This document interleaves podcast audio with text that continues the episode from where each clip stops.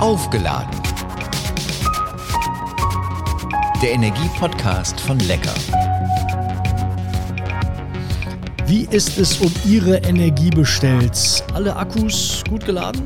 Dann sind Sie hier ganz genau richtig bei Aufgeladen, der Energiepodcast von Lecker. Der Podcast, in dem die Energie im Mittelpunkt steht, nach der Sonnenenergie und der Windenergie, mit denen wir uns in den letzten beiden Episoden beschäftigt haben gerne anhören. All diejenigen, die das noch nicht getan haben, wollen wir heute über das Heizen sprechen. Denn bis zum 1. Oktober dem Beginn der Heizperiode ist es ja gar nicht mehr lange hin. Herzlich willkommen, mein Name ist Thomas Reckermann. Wer mit Gas oder Öl heizt, also mit fossilen Brennstoffen, der stellt sich die Frage, wie kann ich das noch bezahlen? Getrieben werden die steigenden Kosten vor allem durch den Krieg in der Ukraine und seine energiepolitischen Auswirkungen. Ein Blick auf die nackten Zahlen zeigt die Brisanz. Fast jeder zweite Haushalt heizt mit Gas, jeder vierte mit Öl. Fernwärme macht 15 Prozent aus. Erneuerbare Energien wie Solarthermie und Geothermie machen nur rund 6 Prozent aus. Der Anteil von Wärmepumpen, die mit Strom betrieben werden und die wir, über die wir heute vor allem sprechen wollen, liegt noch bei unter 3 Prozent. Das heißt wohl für die allermeisten, Energiesparen ist das Gebot der Stunde.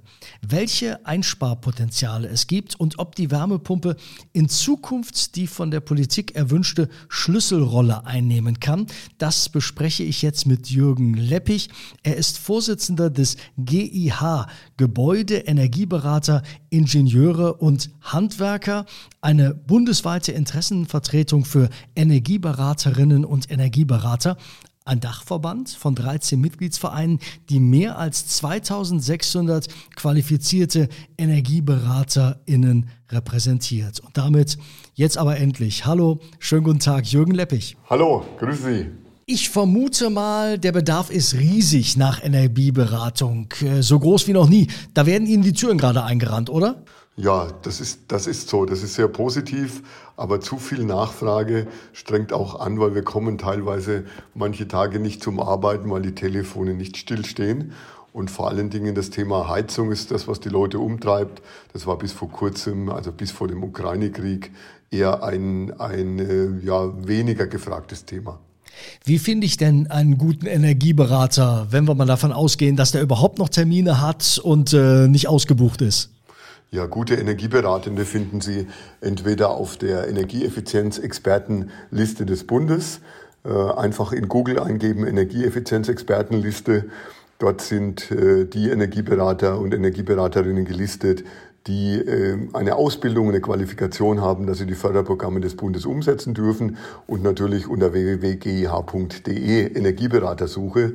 Da finden Sie 2600 Kolleginnen und Kollegen, die alle so qualifiziert sind, dass sie Ihnen helfen können. Da ist hoffentlich für jeden jemand dabei. Gibt es eigentlich eine grobe Schätzung, wie hoch das Einsparpotenzial, das die Bundesbürger insgesamt beim Heizen haben, wie groß das ist? Ja, das ist so ein bisschen Glaskugel schauen. Also aus persönlicher Erfahrung ist es relativ hoch, weil wir eine Situation haben, dass sehr, sehr viele Heizungen beim Kunden aufgebaut werden und in den Werkseinstellungen gelassen werden, dass wir noch sehr, sehr viele Heizungsumweltpumpen draußen haben, viele, viele ähm, Tausende, Zehntausende, Hunderttausende und mehr, die wirklich noch keine Hocheffizienzpumpen sind. Es gibt ein paar Berechnungen, dass wir mindestens ein Atomkraftwerk sparen könnten, wenn wir die Pumpen alle auswechseln würden. Also eine relativ kostengünstige Maßnahme, die sich oft sogar schon in der Garantiezeit der, der Pumpe, die bei fünf Jahren liegt, weit vorher amortisiert. Und dann ist das Thema noch Einstellung, also die Heizkurve einstellen. Das wird oft nicht gemacht. Und was auch, wenn Sie, wenn Sie beispielsweise mal bei CO2 Online schauen, das ist eine äh, neutrale Institution, die immer wieder mal schaut, wie, wie sind denn unsere Heizungen beieinander im Heizungskeller. Äh, das Thema hydraulischer Abgleich. Damit können Sie innerhalb von wenigen Jahren den Aufwand, den Sie äh, investieren müssen, einsparen und danach haben Sie eine Heizung, die immer gut funktioniert. Was sind denn so die Top 3 Stellen, an denen die meiste Heizenergie verschwendet wird? Ich rate einfach mal, das dürfte das Lüften sein, die Fenster, die Isolierung. Also es, wird, es ist auf jeden Fall das Lüften, weil das Thema Lüftungswärmeverluste ist in Deutschland so ein bisschen ein Stiefkind. Also wenn Sie jetzt ein Fenster aufmachen, dann geht die, die warme Luft im Winter beim Heizen, wo es dann Geld kostet, zu 100 Prozent verloren. Haben Sie jetzt eine Lüftung mit einer Wärmerückgewinnung, dann haben wir heute schon Anlagen, die nur noch 10 Prozent Wärme verlieren. Normale Anlagen sind so um die 20 Prozent, die die verlieren. Und einen großen Vorteil haben diese ganzen Anlagen. Sie haben immer eine frische Luft, also sie haben immer einen, eine sehr, sehr gute Luft, die Sie als Mensch brauchen im Gebäude, egal ob Sie da sind oder nicht. Sie kommen nach Hause, das Gebäude riecht wie vorher. All diese Dinge, die, die sind wichtiger. Und wenn man jetzt mal auf das Thema Wärmepumpe kommt, die Lüftung wird immer besser, wenn es kälter wird, weil die Wärmerückgewinnung bei kälteren Außentemperaturen besser ist wie bei warmen Außentemperaturen oder bei wärmeren Außentemperaturen in der Heizperiode. Und die Wärmepumpe, die klassische Luftwärmepumpe, die Sie heute äh, draußen im Feld haben, vor allen Dingen im Neubau, die wird halt, je kälter es wird, immer schlechter. Bevor ich gleich äh, konkreter auf die Wärmepumpe komme, in wenigen Wochen beginnt die Heizperiode und Sie haben das eben schon gesagt. Die meisten Menschen wollen wissen, wie kann ich anders heizen, ähm, Gas oder Öl ersetzen. Was kann man raten? Was raten Sie? Also es gibt jetzt nicht die Patentlösung. Man muss immer schauen, ich sage es immer so ganz frech mit einem Spruch, den ich von einem Freund mal äh, gehört habe, man muss eine Wärmepumpe artgerecht halten. Was heißt das? Wenn Sie über eine Wärmepumpe nachdenken, dann müssen Sie schauen, dass die Temperatur, die die Wärmepumpe liefern muss, möglichst gering ist. Nämlich der Unterschied von der Außenluft, wenn man eine klassische Luftwärmepumpe nimmt, zur Wärmeabgabe am Heizkörper, an der Heizfläche, der muss möglichst gering sein. Dann ist eine Wärmepumpe effizient. Sobald Sie in höhere Temperaturbereiche reingehen, dann ist es so, dass, der, dass das immer mehr kostet. Man spricht allgemein davon, jedes Grad, was Sie mehr erhöhen, sind 2,5 Prozent mehr Stromkosten. Und das ist das Dilemma der Wärmepumpe. Also wenn es richtig kalt draußen wird, dass dann, wenn es eine Luftwärmepumpe ist, eher schlechter wird. Aber da gibt es Lösungen, da denken wir gerade auch darüber nach. Wir machen gerade auch mit, mit, mit der Hochschule zusammen eine, eine Lösung, die relativ einfach ist, nur in der Umsetzung nicht ganz so einfach. Warum?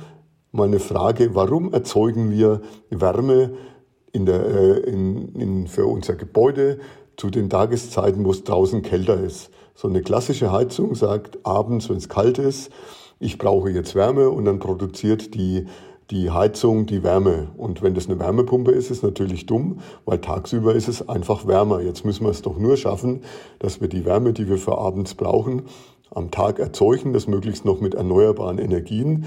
Und da gehen wir davon aus, dass wir eine Einsparung haben, die, die in etwa in einem 20-Prozent-Bereich liegt. Das sind einfach Dinge, da müssen wir die Physik mal wieder so ein bisschen überlegen und gar kein großer Aufwand, nur gewisse Verhaltensweisen ändern.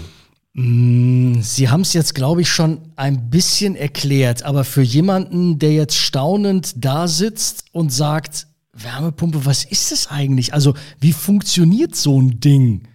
Können Sie mal den Erklärbär spielen? Das ist relativ einfach. Stellen Sie sich einen Kühlschrank vor. Der Kühlschrank ist eine Wärmepumpe. Und was macht der Kühlschrank?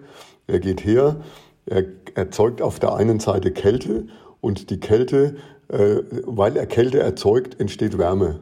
Die klassische Wärmepumpe macht es genau umgedreht. Die holt aus der um, äh, aus der Umluft, also aus der Luft draußen, äh, die Wärme heraus äh, die, und, und komprimiert diese, erhöht quasi nochmal die Wärme und gibt dann die Wärme an, die, an den Raum ab. Dann, dann wird dieses Kältemittel, was in der Wärmepumpe drin ist, wieder entspannt und, und dann kann man wieder aus der Umwelt wieder Wärme aufnehmen. Also wir, wir nehmen quasi zum Erzeugen der Raumwärme einen Großteil aus der Umluft draußen die sowieso vorhanden ist. Und für eine Wärmepumpe, das ist auch interessant, sind Minusgrade nicht kalt. Das ist für eine Wärmepumpe immer noch warm. Bis 2030 sollen sechs Millionen Wärmepumpen eingebaut werden, also jährlich 500.000 Stück. Ähm, ist das überhaupt zu schaffen? 500.000 Wärmepumpen, Stichwort Fachkräftemangel, Lieferfristen. Geht das? Ich hoffe, dass es geht. Allerdings äh, habe ich so meine Bedenken. Wenn ich vom, vom Zentralverband äh, der, der äh, Heizungsbauer, also vom ZVSAK höre, dass nur 30 Prozent aller Betriebe überhaupt Erfahrung mit Wärmepumpen haben, dann haben wir erstmal ein Ausbildungsdefizit. Und das kommt daher, weil das so ein klassisches Verhalten ist. Ich habe jetzt viel zu tun. Die, die Heizungsbauer, Sanitär, Heizung, Klima hat schon die letzten Jahre viel zu tun. Erst hat man so eine Welle, wo jeder sein Bad erneuert hat. Jetzt geht's auf die Heizung und da wird leider, und das, das ist auch bei uns Energieberatern äh, nicht viel anders, der Mensch ist ein bequem, äh, der, der neigt dazu, bequem zu sein. Und eigentlich hätte man in der Zeit, wo man viel zu tun hat, in Weiterbildung investieren müssen. Und jetzt schreit man nach dem Staat, der die Weiterbildung finanzieren soll. Also einmal haben wir das Thema Weiterbildung. Wir haben noch nicht alle Heizungsbauer, die in der Lage sind, eine Wärmepumpe einzubauen. Das ist das Erste. Das Zweite ist, wir haben einen Materialmangel. Heute äh, sagt man in der Branche, geht man davon aus, dass man unter zwölf Monaten gar keine Wärmepumpe bekommt. Ich hoffe, dass sich da die Lage etwas entspannt. Und dann haben wir das Thema Fachkräftemangel, das natürlich dadurch noch verschärft wird, dass jetzt die ganzen Babyboomer aus dem Markt rausgehen. Also Menschen, die so alt sind wie ich, in meinem Alter arbeiten nicht mehr alle.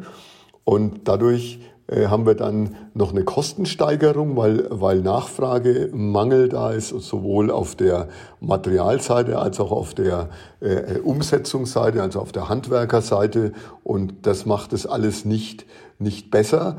Und gleichzeitig gehen die Zinsen noch nach oben. Also die, die Umstände sind schlecht und trotzdem müssen wir es tun. Ist es aber richtig, so massiv auf ein Pferd zu setzen? Müsste Wasserstoff nicht zum Beispiel eine stärkere Rolle in den Überlegungen spielen? Also Wasserstoff kann eine, kann eine Rolle spielen. Allerdings müssen wir uns überlegen, ist Wasserstoff denn wirklich das geeignete Mittel, um in, um in der, ein Haus zu heizen? Ne? Weil wir haben ja einen Bedarf in der Schifffahrt, im Flugverkehr, im Schwerlastverkehr. Und, und jeder, jeder macht sich so ein bisschen einfach und sagt, ja, bevor ich jetzt äh, ähm, dies und jenes nehme, Wasserstoff, Allheilmittel, E-Fuels, Allheilmittel, ja, ähm, da muss man mal immer gucken, welchen Energieeinsatz habe ich denn, um Wasserstoff zu erzeugen. Und B, äh, weil ich muss ja Strom dazu nehmen, ja, um, um Wasserstoff zu erzeugen. Und B, machen wir uns vielleicht nicht wieder abhängig, indem wir dann sagen, wir gehen in wärmere Länder und erzeugen es dort. Also da müssten wir doch aus der Situation, die wir jetzt mit der Ukraine haben, dass wir diversifizieren müssen, dass wir uns nicht von einem abhängig machen und am besten, dass wir selbst dafür sorgen, dass die Energie, die wir benötigen, auch im Land erzeugt wird. Also Themen wie die Sonne scheint auch bei uns. Ja? Also die scheint nicht nur in den eher wärmeren äh, Ländern. Im Neubau haben Wärmepumpen, wenn ich es richtig recherchiert habe, bereits einen Anteil von 50 Prozent. Inwiefern machen Wärmepumpen eigentlich im Altbau Sinn? Die machen immer einen Sinn, wenn sie, wie ich vorhin schon gesagt hatte, artgerecht gehalten werden. Das heißt, immer dann, wenn ich möglichst niedrige Vorlauftemperaturen habe. Und das kann ich auch im Altbau relativ einfach äh, hinbekommen. Ich muss mal schauen, ist vielleicht der Keller nicht beheizt, kann ich mit einer Kellerdeckendämmung, die wenig Geld kostet und sehr effizient ist und vielleicht eine Dämmung der obersten Geschossdecke schon mal was tun. Dann dafür sorgen, dass die Luftwechselrate, also die Lüftungswärmeverluste gering sind. Da kann man mal an neue Fenster denken, an den Einbau von einer, von einer äh, sogenannten kontrollierten Lüftung. Kontrolliert klingt immer so spannend. Das ist eine Lüftung mit Wärmerückgewinnung, die kontrolliert mich nicht, sondern ich kontrolliere die. Ich muss auch mein Leben nicht verändern. Ich kann also weiterhin Fenster aufmachen und dann, dann schauen, kann ich vielleicht eine meine vorhandene Decke aktivieren. Wir haben da die unterschiedlichsten Modelle. Man kann in den 70er Jahre Häusern beispielsweise die vorhandene Betondecke nutzen, um die äh, erneuerbare Energie, die wir haben, tagsüber erzeugen, in die Decke einlagern und dann über die Decke wieder den, den Raum erwärmen. Ich verliere sechs Zentimeter. Also wir machen da ziemlich viel, auch Dinge, die jetzt noch nicht im Markt groß vertreten sind äh, um einfach die Energiewende hinzubekommen und die möglichst so hinzubekommen, dass es so ist, wie die Europäische Gebäuderichtlinie eigentlich denkt. Die Gebäude sollen künftig möglichst wenig, also nahezu null Energie äh, äh, benötigen und sollen dann, wenn, äh, wenn sie noch Energie brauchen, die Energie möglichst am Ort des Gebäudes selbst erzeugen. Das, das ist der richtige Weg. Sie sind da auf einem Pfad, äh, über den ich sprechen wollte, denn der Deutschlandchef des Thinktanks äh, Agora Energiewende, Simon Müller, rät überhaupt zu einem Umdenken, um kurzfristig von teuren fossilen Energieträgern wegzukommen, könne der Einbau einer Wärmepumpenanlage vor einer umfangreichen energetischen Sanierung Sinn ergeben. Hat er recht? Ist eine gute Idee? Ja, das ist immer eine, äh, ist immer eine Frage, weil wenn, wenn wir die einbauen unter, unter sage ich jetzt mal, ungünstigen Umständen für die Wärmepumpe, dann kommt es genau zu dem Fall, der vor kurzem im Fernsehen kam, dass jemand eine Wärmepumpe einbaut, die eigentlich für die Einbausituation absolut ungeeignet ist und dass er dann mindestens genauso hohe Kosten hat wie das derzeit extrem hohe Gas. Und wenn Sie sowas dann mal im Fernsehen haben, Sie wissen selbst, schlechte Nachrichten verbreiten sich viel, viel stärker wie gute Nachrichten. Dann machen wir alles falsch. Also wir dürfen jetzt nicht in eine, eine Hektik verfallen und Dinge tun, die sinnlos sind. Und eine Wärmepumpe ist ein, ein sehr sensibles Instrument.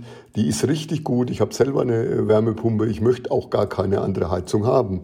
Nur wenn, wenn die jetzt unter, sage ich mal, mit zu kleinen Heizkörpern, mit zu hohen Vollauftemperaturen, mit vielleicht einer falschen Dimensionierung, in der alten Denke, wie früher Heizungen gebaut wurden, äh, äh groß große Heizungen, also größer wie, wie das Gebäude überhaupt braucht, dann wird die Wärmepumpe noch teuer und wenn Sie Pech haben, geht sie auch noch eher kaputt. Also es gibt schon äh, bei, gerade bei der Wärmepumpe einige Dinge zu beachten. Also jetzt dann zu sagen, Leute, baut alle Wärmepumpen ein und damit haben wir die Energiewende äh, geschafft oder wir, wir haben das Thema äh, erledigt. Da frage ich mich, wie das funktionieren soll, weil äh, wo kommt dann der Strom her? Kommt er aus der Steckdose? Ist der gelb? Und gleichzeitig dann der ganze Verkehr, der Schwenk weg von fossilen Verkehr hin zum, äh, hin zum Elektro, äh, elektrischen Fahrzeug. Äh, da muss man sich mal überlegen, kann denn alles überhaupt äh, in, im Stromnetz abgebildet werden? Ja, es geht. Wenn Sie es richtig machen, stehe ich voll dahinter. Aber da müssen wir an so Dinge denken wie Energiemanagement im Gebäude, also smarte Gebäude, Gebäude, die Energieflüsse managen können. Da gibt es heute äh, Techniken, die sind richtig gut. Äh, wir haben nur das Problem, es gibt zu wenig Menschen, die das können. Ich mache es mal an einem Beispiel. Wir haben heute sogenannte Smart Grid Ready fähige Wärmepumpen. Das sind Wärmepumpen, die können in vier Zuständen betrieben werden, nämlich ganz aus, im Normalbetrieb. Und wenn dann erneuerbare Energien im Netz zur Verfügung stehen, geht man her, nimmt einen kleinen Pufferspeicher, der in der Wärmepumpe gegebenenfalls eingebaut ist oder meistens sowieso, den erhöht man dann bis zur Maximaltemperatur und wenn das ausgereizt ist, dann kann ich meinen Raum noch überhitzen, damit quasi tagsüber, wenn die Sonne scheint, meine Wärme erzeugt wird und der Raum dann abends langsam auskühlt. Dann gibt es sogenannte Smart Grid Ready äh, Batteriespeicher, wo, die, wo die, der Strom, der aus Erneuerbaren gespeichert ist, drin ist. Und in meiner Beratungssituation komme ich verdammt oft zum Kunden. Da steht auf der einen Seite die Wärmepumpe, die könnte viel mehr da steht rechts der Speicher und dann schaut quasi der Heizungsbauer den Elektriker an und sagt, oh, ich bin Heizungsbauer, ich bin kein Elektriker. Der Elektriker schaut den Heizungsbauer an und sagt, oh, ich bin Elektriker und kein Heizungsbauer. Und die Geräte, die wir im Keller haben, liefern nicht mal die Leistung ab, die sie könnten. Das ist heute die reale Welt draußen. Und da müssen wir ran. Wir müssen dann, dass die Werkseinstellungen endlich verstellt werden, dass die Maschinen so eingestellt werden, dass sie genau auf ihr Haus und auf ihre Wohnsituation und ihre Lebenssituation passen und dass wir das, was heute eine Heizung kann, auch wirklich mal nutzen. Dann können wir wirklich viel Dämmung sparen, weil wir reden immer über, über Dämmung. Lass uns doch erstmal das richtig einstellen, was draußen im Keller steht. Und dazu ist mein Appell an die Bundesregierung. Wir haben ein Gebäudeenergiegesetz. Da steht drin, dass sie jährlich ihre Heizung vom Fachmann warten lassen müssen. Wer kontrolliert es? Papier ist geduldig. Ähm, es, steht irgendwo, aber kein Mensch schaut, ob das wirklich umgesetzt wird. Und wenn wir da rangehen, können wir jede Menge Energie sparen, bevor wir hergehen und uns dann mit dem Pullover ins Wohnzimmer reinsetzen und dafür gegebenenfalls in Kauf nehmen, dass Schimmel in der Wohnung ist. So mancher Eigentümer hört zu gerade und sagt, boah, da gibt's ja so einiges äh, zu beachten. Welchen Rat haben Sie für einen Eigentümer, der sagt, eigentlich will ich eine Wärmepumpe einbauen, aber Ja, ob das alles so passt, ob ich den richtigen habe, ob die richtigen Geräte da dran sind, äh, ganz viele Fragezeichen da im Gesicht hat. Die sind, gar nicht, die sind relativ einfach aufzulösen. Die, die Basis, äh, um, um die, über eine Wärmepumpe zu entscheiden, ist erstmal, dass Sie wirklich eine Heizlastberechnung haben, nämlich dass Ihr Gebäude mal berechnet wird, wie viel Wärme brauche ich denn wirklich in meinem Haus. Und dann muss man auch noch wissen, die Heizlastberechnung, die, die wir heute durchführen, die ist immer noch so, dass da unheimlich viel Puffer drin ist, weil zum Beispiel der Sonneneintrag und die, der Eintrag dadurch, dass Sie in dem Gebäude leben, der wird überhaupt nicht eingepreist, sondern die Heizung muss auch noch funktionieren, wenn quasi der Worst-Case-Fall eintritt.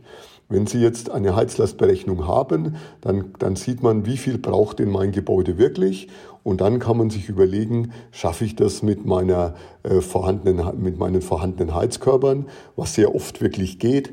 Allerdings muss man dann immer den Fall äh, in Erwägung ziehen, der Winter möge bitte so warm sein wie die letzten Bar. Wenn es mal richtig kalt wird, dann, dann kommt so der Lackmustest für die, für die Wärmepumpe.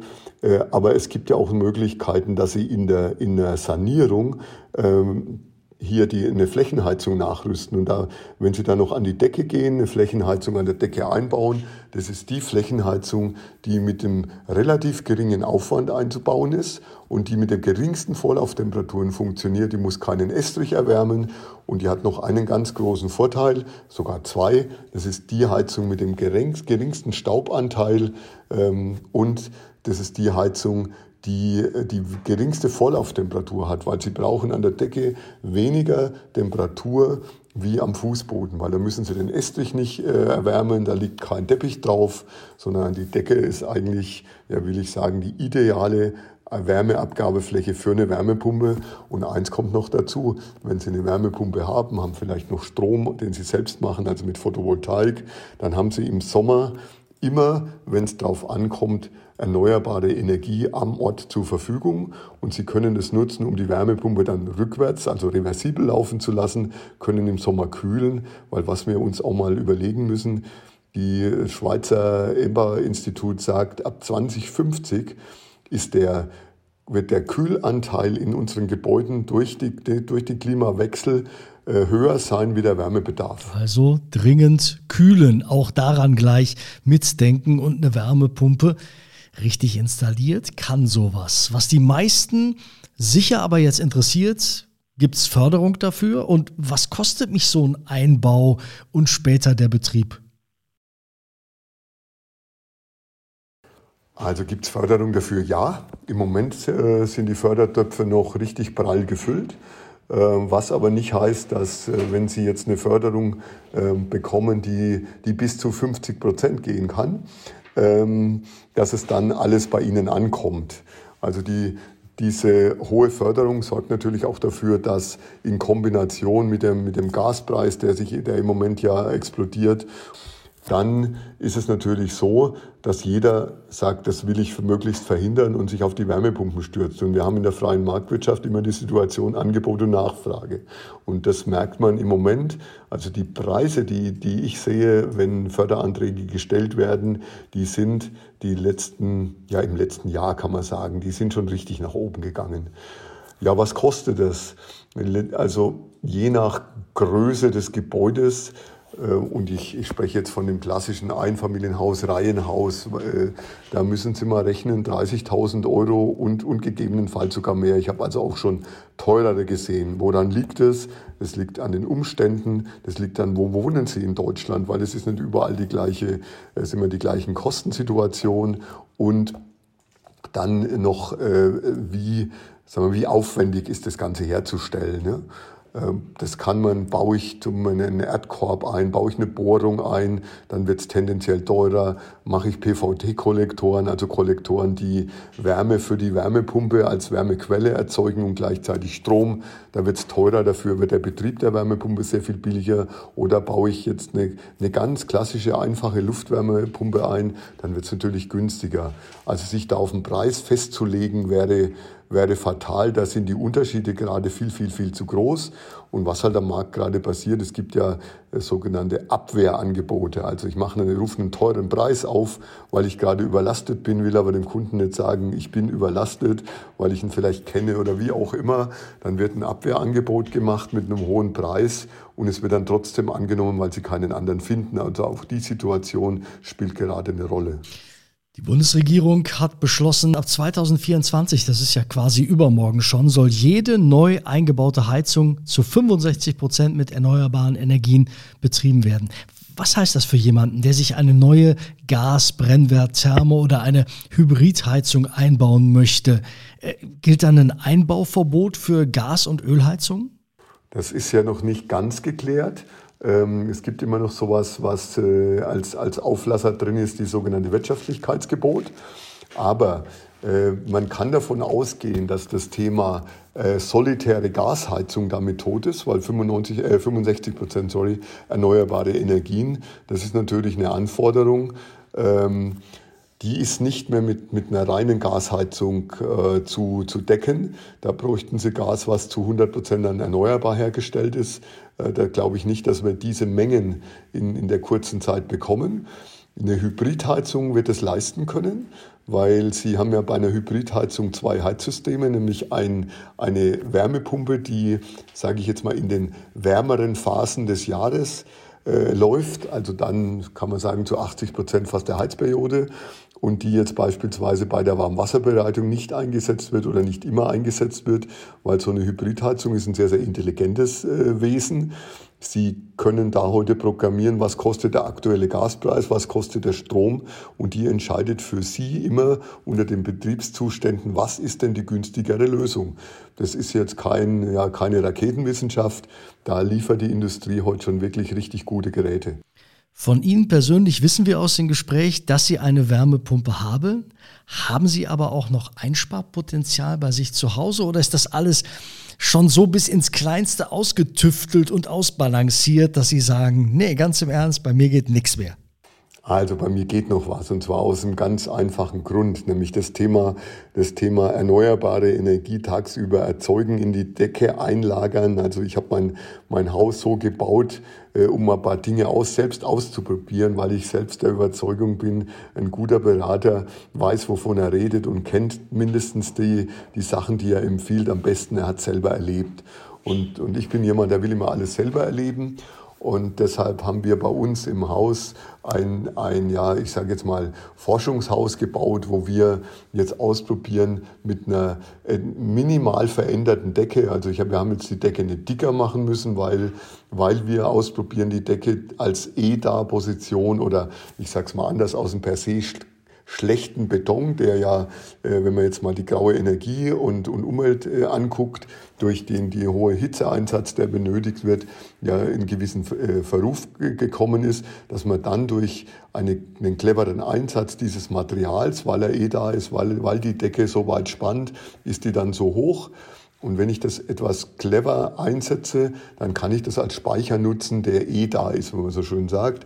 Und das machen wir bei mir. Ich habe zum Beispiel, wenn ich in meine Decke äh, 4 Grad wärmeres Wasser einlagere wie die Vorlauftemperatur meiner Heizung, die auch in der Decke ist. Da ist dann nur so eine, so eine kleine Dämmung dazwischen, die dort ist, wo statisch möglich ist, gar kein großer Aufwand.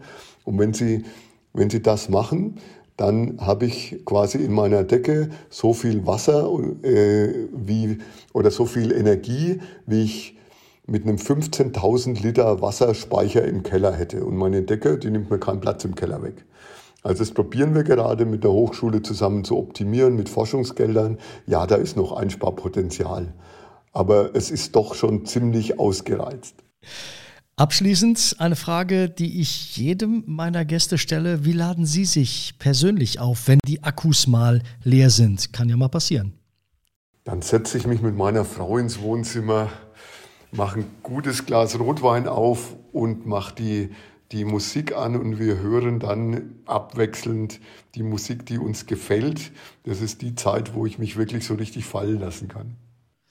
Jürgen Leppich, vielen herzlichen Dank. Vorsitzender des GIH, eine bundesweite Interessenvertretung für Energieberaterinnen und Energieberater. Herr Leppich, viele, viele Antworten. Ich glaube, Sie haben viele Leute schlauer gemacht. Danke. Gerne.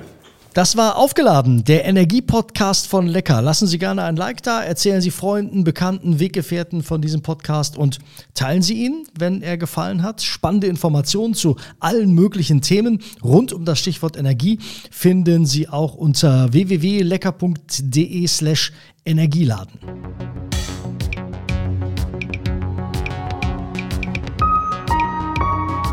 Aufgeladen der Energiepodcast von Lecker.